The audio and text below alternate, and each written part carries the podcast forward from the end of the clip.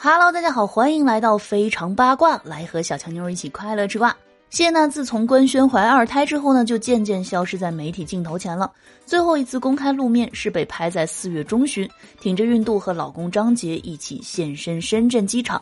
那有网友呢，近日发现谢娜最新代言的品牌方呢，曾在她生日之际手写了一张贺卡，然而呢，里面的内容却发现了一些小细节。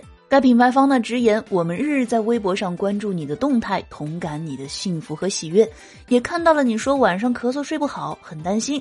幸亏有杰哥时刻陪伴和照料，让我们看到了爱情最美好的样子，真好。我们呢会换一个崭新的家迎接你，杰哥和宝宝的归来。注意啊，这里用词品牌方呢写的不是等待谢娜的回归，而是迎接谢娜、杰哥还有宝宝们的归来。”那只有一家人都离开了，品牌方才会说等待归来吧。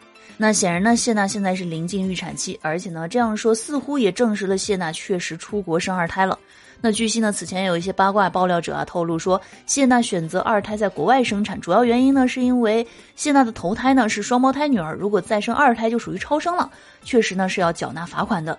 那如此来说啊，谢娜大概率啊是这个去国外生宝宝了。但是啊，不管在哪里生产，只要孩子健健康康就好了。也期待谢娜呢早日官宣好消息，早日回归到荧幕中来。